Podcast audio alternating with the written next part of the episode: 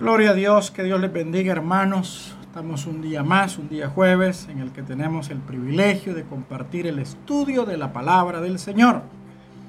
Para ello vamos a buscar el capítulo número 18 del Evangelio según San Mateo.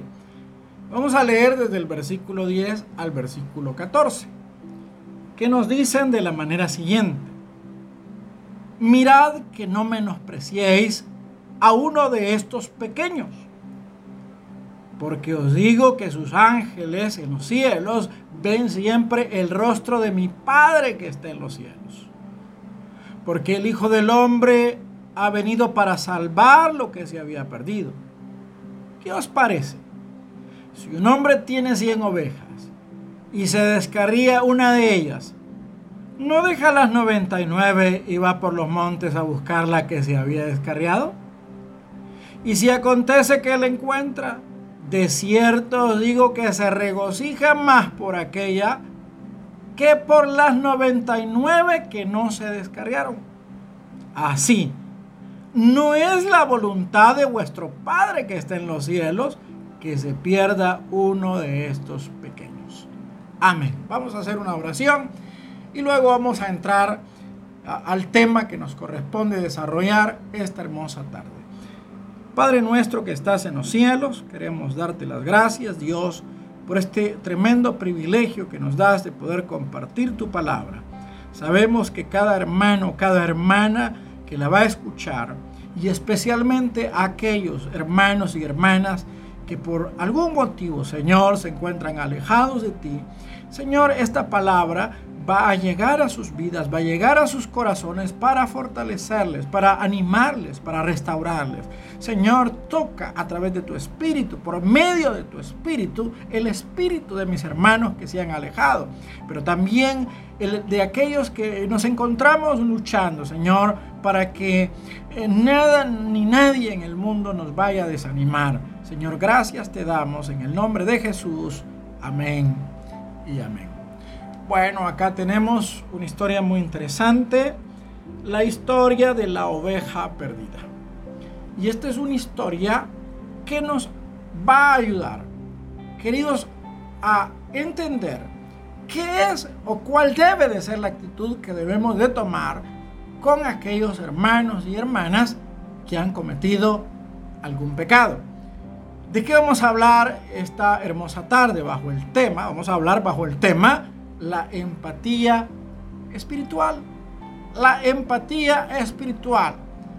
Porque nosotros debemos de entender que cuando un hermano cae, evidentemente nadie quiere que la gente caiga. Nadie quiere que la gente caiga. Nadie quiere caer. Pero si, sucede, si pasa, si, si conocemos, si nos damos cuenta de una persona que ha incurrido en una falta, ¿Cuál debe de ser la conducta? ¿Cuál debe de ser eh, nuestra actitud con aquel hermano que ha cometido pecado? Eso es lo que vamos a descubrir en esta lección. No obstante, hay que aclarar, ¿verdad? Que obviamente nosotros como iglesia jamás, jamás debemos de darle la espalda a una persona que ha pecado. Jamás.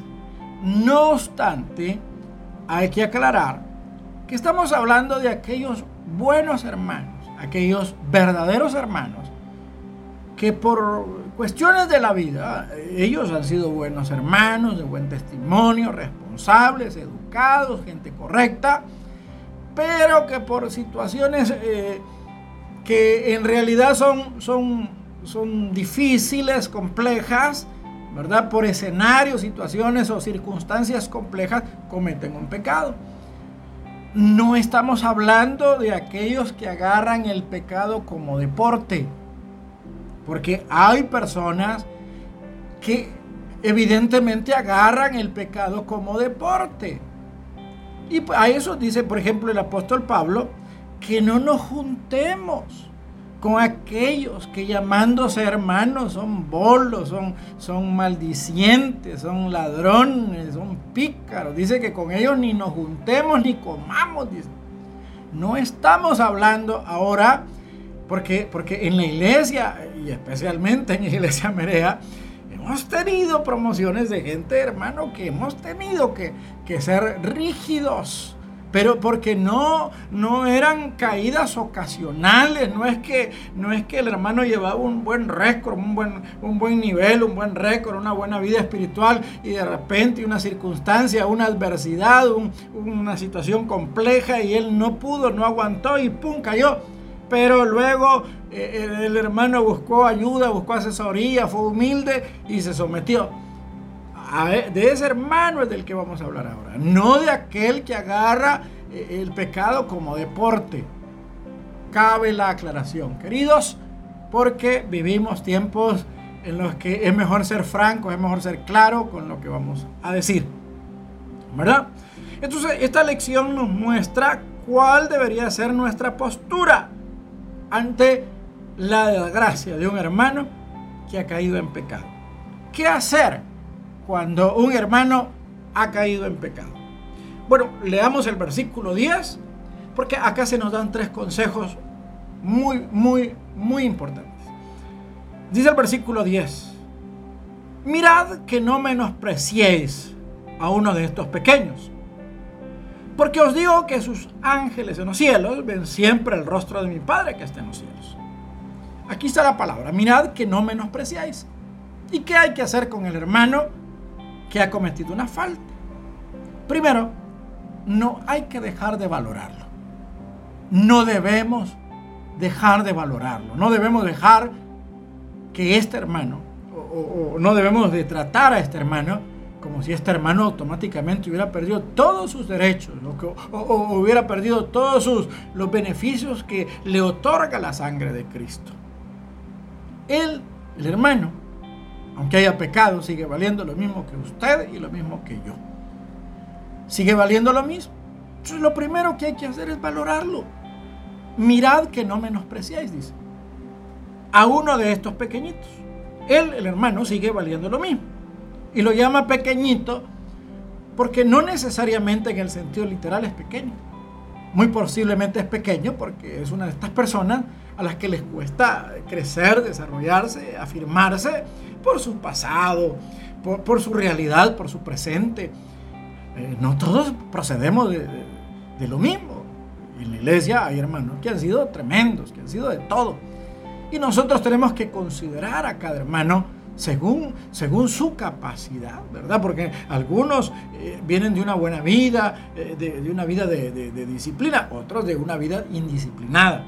Entonces, por eso les cuesta, por eso eh, a veces van como, como, como avanzando despacito, ¿verdad? Ahora bien, luego se usa eh, una historia basada en la tradición judía que también se hizo muy popular acá entre nosotros. Eh, y esta historia habla de que cada individuo tenía un ángel de la guarda. Ahora bien, este ángel era como un representante del hermano en la presencia de Dios. Estaba como intercediendo. Y al usar esta historia, el Señor dice, os digo que sus ángeles en los cielos ven siempre el rostro de mi Padre. Es decir, aunque ha caído, este hermano sigue conectado con el cielo. Sigue la intercesión. Nosotros ahora sabemos que el que intercede por nosotros es nuestro abogado, Jesucristo, que está sentado a la diestra eh, del Padre. Pero lo que nos quiere enseñar con esto es que el hermano peque o no peque, él siempre tiene representación en el cielo. Él está representado en el cielo. Dios en Apocalipsis, el Señor Jesucristo habla del candelero, ¿verdad? Y el candelero de cada individuo está en la presencia del Señor, que es como una representación también del hombre allá en el cielo.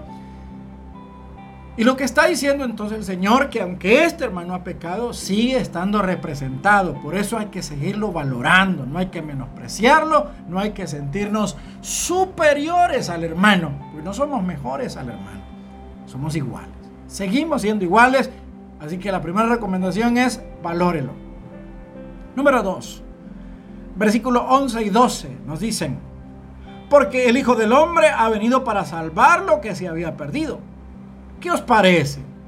Si un hombre tiene 100 ovejas y se descarría una de ellas, no deja las 99 y va por los montes a buscar la que se le había descarriado. Entonces aquí está la segunda idea de qué es lo que debemos hacer con un hermano que peca. Y lo segundo que tenemos que hacer con este hermano es restaurarlo. Es restaurarlo. Eso es lo que tenemos que hacer con un hermano que pecó. Hay que restaurarlo. Porque el Evangelio de eso se trata. Es un mensaje de reconciliación. Aquí no se trata de cuántos de la iglesia se van al infierno, por rebeldes, por malvados, por pecadores. No, hombre. Hay iglesias que como que si de eso se tratara, andan descalificando, usted no es nada, usted no sirve, usted no va para el cielo, usted es por gusto. De eso, de eso se tratan estos ministerios. Pero el verdadero ministerio no trata de eso. El verdadero ministerio es un ministerio de reconciliación. Dice, porque el Hijo del Hombre ha venido a salvar lo que se había perdido. A eso vino Cristo, a salvar. Y él lo dijo muchas veces, que no había venido a condenar, sino a que los hombres fueran salvos. No ha venido a condenar a nadie. Hay que saber entender bien el Evangelio. Pues, de hecho, la palabra Evangelio es una palabra que ha sido, es una, se conoce como transliteración, es decir, una palabra que no ha sufrido una traducción, sino que ha sido tomada de, su lenguaje original y solamente ha sido insertada en el lenguaje nuestro. Pero la palabra evangelio es una palabra que significa buena nueva, buena noticia. Eso es el evangelio, es una buena nueva, es una buena noticia. ¿Y cuál es la buena noticia? La buena noticia es que Cristo murió por nuestros pecados. Esa es la buena noticia. Así que hay que en primer lugar restaurar al hermano y va a restaurar o va a ser un agente de restauración solo aquel que entienda bien el Evangelio. El Evangelio no es un ministerio de condenación, es un ministerio de reconciliación. Así que el Hijo del Hombre vino solamente a una cosa, vino a salvar lo que se había perdido. ¿Verdad? Hay que saber también entonces lo que vale un alma. ¿Qué os parece? Si un hombre tiene 100 ovejas y se descarría una de ellas, no deja las 99. ¿Por qué deja 99 y va en busca de la descarriada? Por el valor que esa alma tiene. Alguien podría decir, pero ¿y no valen más 99 que una? Pues queridos, lo mismo valen 99 que una. Lo mismo valen un puño que uno. Es decir, Dios es un Dios personal. Un Dios que valora al individuo. Y lo valora tanto que a pesar de que aquellas están en el redil y este está descarriado, para él este descarriado, a pesar de que no esté en obediencia, a pesar de que no está bien, sigue valiendo lo mismo que las que están en el redil. Entiende el Evangelio. Valore las almas. Las almas valen y valen mucho delante de Dios. Para Dios un alma vale mucho. Así que lo segundo que hay que hacer con una persona que ha pecado es restaurarlo. Es restaurarlo. No deja las 99 y va por los montes a buscar la que se había descarriado. Porque el objetivo de Cristo es que nadie se pierda. Dice la escritura que no quiere que nadie se pierda, sino que todos procedan al arrepentimiento. Dios no está contento con, que muchas personas se vayan al infierno. Él no está contento con eso. No quiere que nadie vaya al infierno. Por eso nos envió a su Hijo.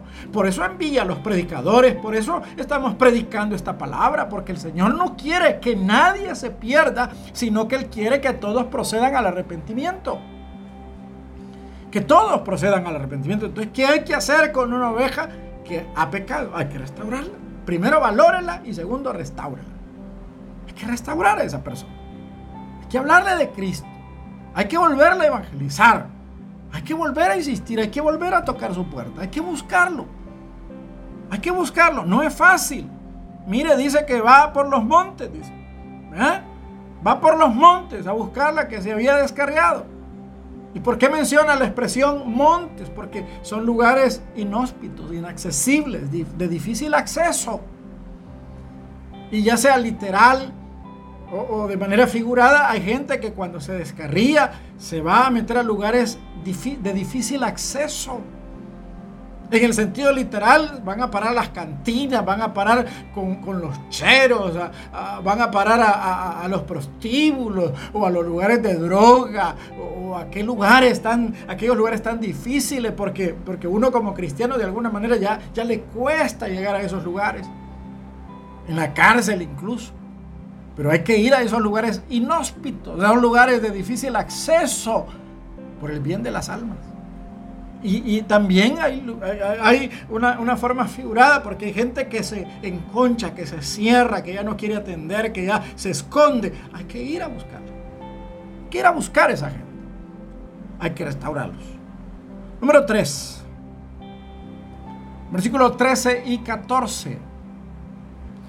Y si acontece que la encuentra, de cierto os digo que se regocija más por aquella que por las 99 que no se descarriaron. Así, no es la voluntad de vuestro Padre que esté en los cielos que se pierda uno de estos pequeños. O sea, Dios no quiere que nadie se pierda.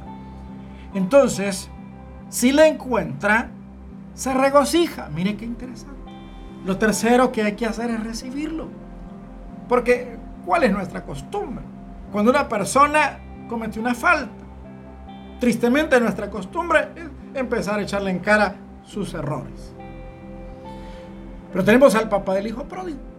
El hijo pródigo llegó y le dijo, Padre, he pecado contra el cielo y contra ti, ya no soy digno de ser llamado tu hijo. Hazme como uno de tus jornaleros. Si nosotros hubiéramos ido a recibir al hijo pródigo, lo hubiéramos puesto de jornalero, lo más seguro. Le hubiéramos mandado a, un chiquero, así como estaba allá. ahí lo hubiéramos mandado nosotros. Gracias a Dios al Hijo Pródigo lo recibió el Padre, que es un tipo del Padre Celestial. Padre Celestial no le recriminó, no le empezó a echar en cara, no lo confrontó, no, no empezó a acusarlo. Sí, ya ves que por andar de rebelde, que no haces caso, por andar llevándote con gente que no convenía, que ya ves y está bueno, y más duro te va a tocar la otra. Así hubiéramos hecho nosotros. Pero el Padre mandó llamar a sus criados y dijo que organizaran una fiesta. Que organizaran una fiesta. Hermano, si, si, alguien que ha pecado da un paso de reconcilio, eso es de hacer fiesta, hermano, porque es un logro. Hemos arrebatado un alma del infierno, le hemos arrebatado un alma, un alma de las garras a Satán. Se la hemos arrancado en el nombre del Señor. De hecho, dice la Escritura que es el Espíritu Santo el que convence al mundo de pecado. Entonces, cuando una persona se siente redarguida y quiere reconciliar, esa es obra del Espíritu Santo. ¿Y quiénes somos nosotros para ir en contra del Espíritu Santo? Lo que tenemos que hacer con esta alma es recibirla. Es un gran logro. Es una gran bendición. Así que no debemos de tomar una actitud fariseísta, una actitud de, la gran santidad, como si acaso nosotros no tuviéramos tela que, cortar o, o, cola que pisar. Todos tenemos algo de lo que nos pueden señalar y por lo tanto debemos de ser considerados y en lugar de estar ahí de, bravucones, evidentemente, mire, a veces tiene que ver con la cultura, tiene que ver con las maneras en las que nos enseñan, porque cuando una persona eh, peca, en la iglesia se le retiran sus privilegios y generalmente la gente dice lo han disciplinado. Pero disciplinar es que les pusiéramos chicharrón, vea. Yo no sé a cuántos alguna vez en la escuela les pusieron chicharrón porque se portaron mal y los mandaron a, las 12 del mediodía a, dar vueltas a la cancha y, sin agua y sin camisa y con un pupitre en el lomo.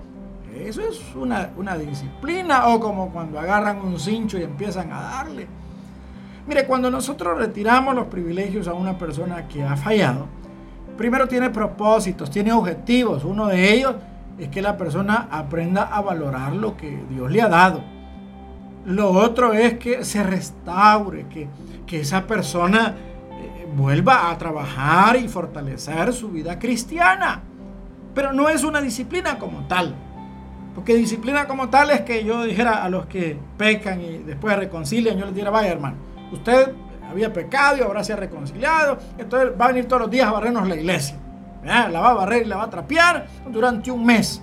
Y, los baños, y quiero que me lo... Esa sería una disciplina. Pero lo que nosotros hacemos es dejar que la gente quede sentadita ahí en su lugar para, para, meditar, para recibir la palabra, para, para no estar ocupado en el desarrollo de un privilegio, sino en el desarrollo de su alma. Entonces, después se le restauran o restituyen los cargos a esa persona, ¿verdad? Las responsabilidades que tenía, de a poquito, gradualmente, ¿verdad? Pero lo que sí es cierto es que hay que recibirlo. A esa persona que se ha reconciliado hay que darle el mismo trato. Puede tomar santa cena, puede, puede llevar los coritos en las células. Si ya se reconcilió, no hay ningún problema. No hay ningún problema. Entonces, observe qué hay que hacer cuando una persona cae Aquí nos enseña la Biblia que hay que valorarlo. Nos enseña la Biblia que hay que restaurarlo. Y nos enseña la Biblia que hay que recibirlo. Hay que recibirlo. ¿Por qué? Porque todos alguna vez fuimos ovejas descarriadas. Y fue la gracia de Dios y por la gracia de Dios que estamos en este lugar. Pero también, jamás mientras estemos en este mundo, estaremos exentos de cometer algún pecado. Todos, todos por igual. Mientras todavía respiremos, podemos fallar. Está muy latente ahí. Eh, la posibilidad está muy latente. Así que tenemos de alguna manera que ser considerados porque nosotros no somos perfectos. Y tercero, porque lo que sembremos cuando estemos bien, cosecharemos cuando estemos mal. Queridos, hay que tener empatía espiritual. Vamos a orar, vamos a darle gracias al Señor por este bello tiempo en el que compartimos su hermosa palabra, hermosa y bendita palabra.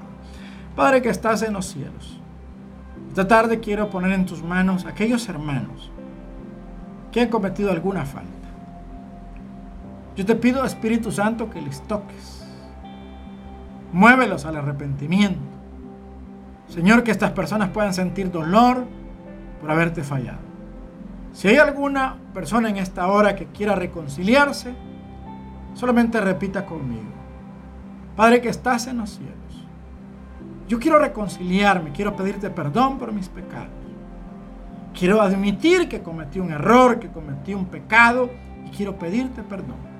Quiero pedirte que me limpies en el nombre de Jesús. Usted repitió conmigo, dele gracias al Señor. Padre, gracias te damos por esta vida que tú has salvado. Gracias en el nombre de Jesús. Amén y amén. Bueno, mis hermanos, un estudio más de la palabra de Dios.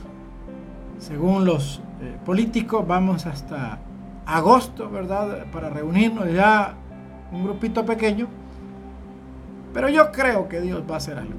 Antes de esa fecha Dios va a hacer algo. Que Dios me les bendiga a todos. Nos vemos.